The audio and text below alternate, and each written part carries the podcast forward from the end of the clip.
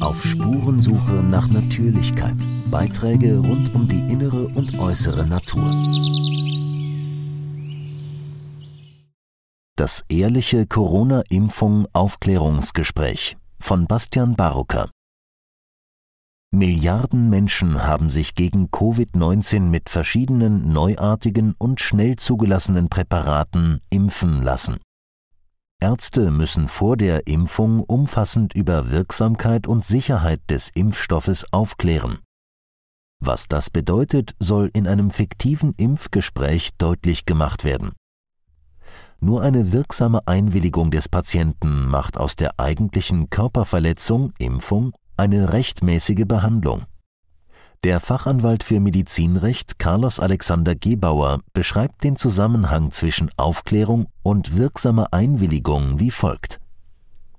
Die Beweislast für eine ordnungsgemäße Aufklärung liegt voll beim Arzt. Wenn die Aufklärung nicht ordnungsgemäß war, dann ergibt sich daraus die rechtliche Konsequenz, dass die Einwilligung rechtlich unwirksam ist. Dann haben wir hier eine rechtswidrige Körperverletzung. Die Covid-19-Impfstoffe wurden von Anfang an als sicher und wirksam propagiert. Gesundheitsminister Lauterbach behauptete sogar mehrmals, die Impfungen seien nebenwirkungsfrei.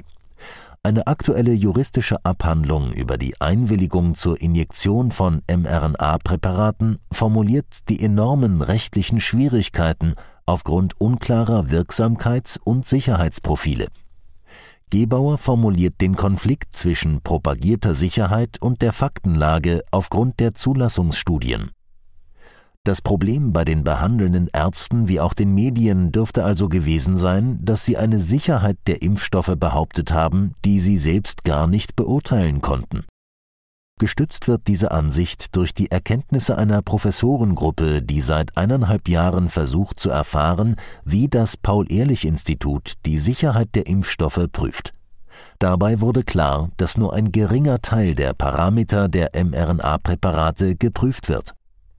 Folgend lesen Sie den Entwurf eines fiktiven, ehrlichen Aufklärungsgesprächs, welcher die enorme Unsicherheit bezüglich Sicherheit und Wirksamkeit der mRNA-Präparate darlegt. Arzt bei Covid-19 handelt es sich um eine Atemwegserkrankung, deren Infektionssterblichkeitsrate der Grippe ähnelt und die für Menschen ohne schwere Vorerkrankungen nur in sehr seltenen Fällen zu schweren Verläufen oder dem Tod führen kann. Sie ist klinisch nicht von anderen grippalen Infekten zu unterscheiden und hat im Jahr 2020 keine Übersterblichkeit in Deutschland hervorgerufen. Zum sogenannten Impfstoff, der der Funktionsweise eines Gentherapeutikums stark ähnelt, kann ich Ihnen aufgrund der sehr schnellen Entwicklungszeit nur wenig solide Informationen liefern. Pfizer zum Beispiel sagt, diese Injektion schütze vor schweren Verläufen und Tod. Diese beiden Ziele waren jedoch nicht primäre Endpunkte der Zulassungsstudien. Übrigens wurden diese Studien zu früh entblindet und die Rohdaten sollten 75 Jahre unter Verschluss bleiben. Whistleblower meldeten besorgniserregende Unregelmäßigkeiten hinsichtlich der Studiendurchführung. Daher kann ich leider keine Aussage zu langfristigen, schweren Nebenwirkungen machen.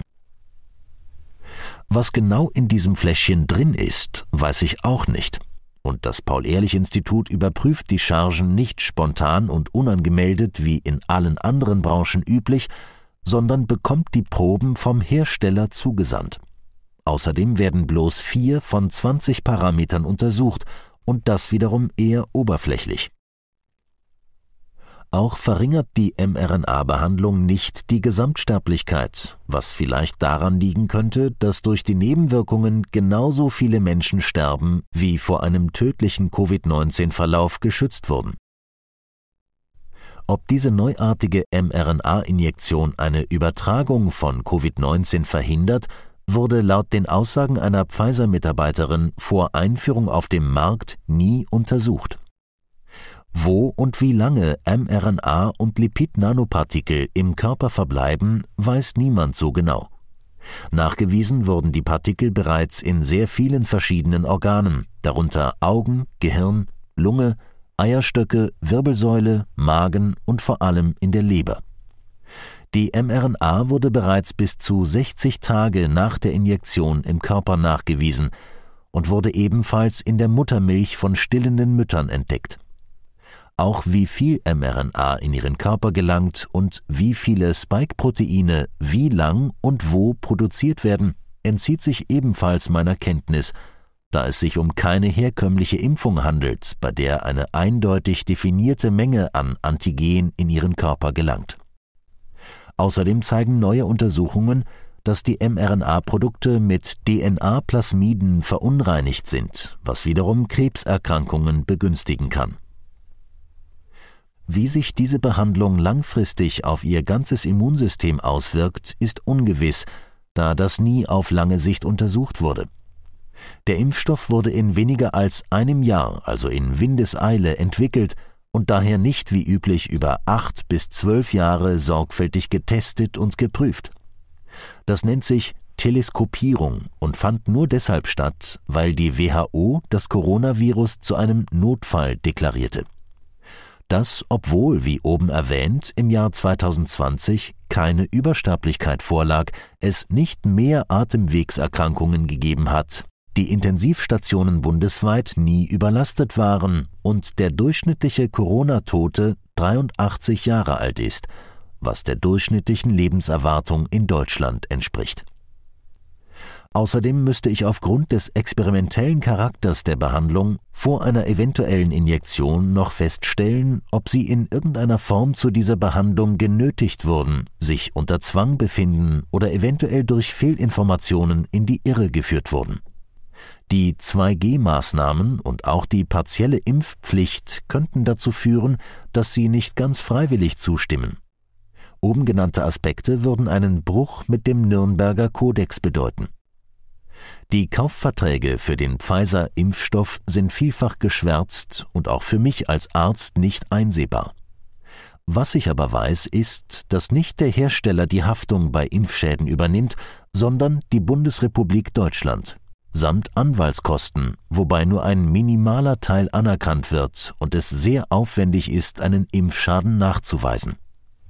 Um eine Meldung für einen eventuellen Impfschaden an das zuständige Paul-Ehrlich-Institut zu machen, braucht ein Arzt 30 Minuten und erhält dafür keine Vergütung. Nun meine Frage an Sie, möchten Sie die oben beschriebene Behandlung in Anspruch nehmen und das Mod-RNA-Präparat injiziert bekommen? Auf Spurensuche nach Natürlichkeit. Ein Blog von Bastian Barocker. Liebe Zuhörer, sollte Ihnen dieser Podcast wertvoll erscheinen, freue ich mich über Spenden. Nur mit finanzieller Unterstützung kann ich weiterhin Veröffentlichungen ermöglichen. Herzlichen Dank.